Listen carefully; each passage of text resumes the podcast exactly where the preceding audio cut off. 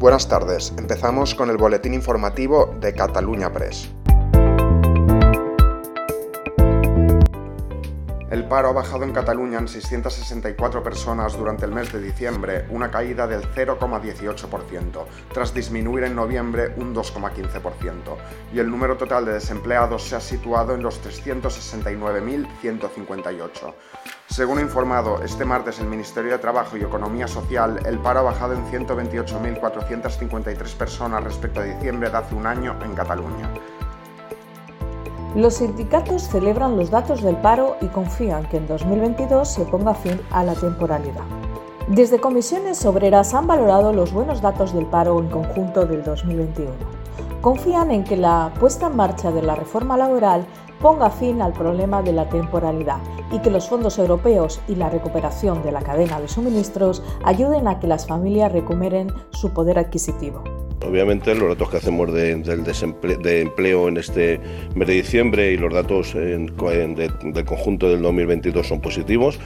Volvemos a tasa de recuperación de empleo y afiliación a la seguridad social de previos a la pandemia, teniendo en cuenta que ha sido un mes de diciembre donde la sexta ola ha afectado y por lo tanto ha generado cierta ralentización y donde seguimos teniendo manteniendo unas tasas de temporalidad muy importantes.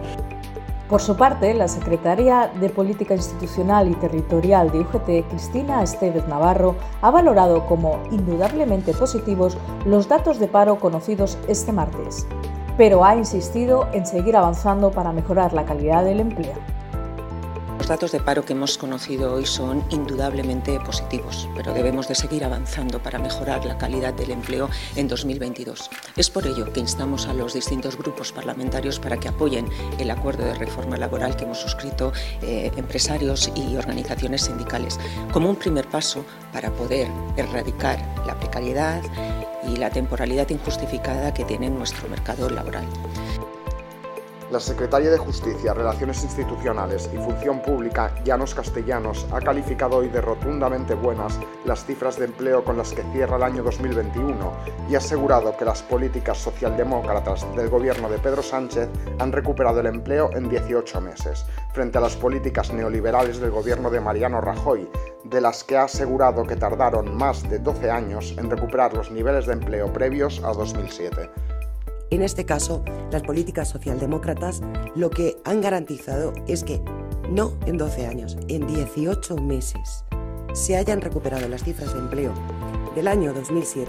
Las cifras de empleo de afiliación son buenas, son rotundamente buenas.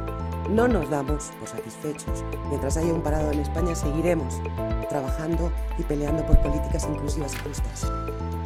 Dramas, ficción y películas de época marcan los estrenos de principio de año. Arranca 2022 y también nuevas películas en cartelera que otra semana más adelantan sus estrenos. El Día de la Bandera, última película dirigida y protagonizada por Sean Penn, estará acompañada en la cartelera por la comedia francesa Delicioso y la cinta de suspense El espía honesto. Y esto es todo por hoy, seguiremos informando.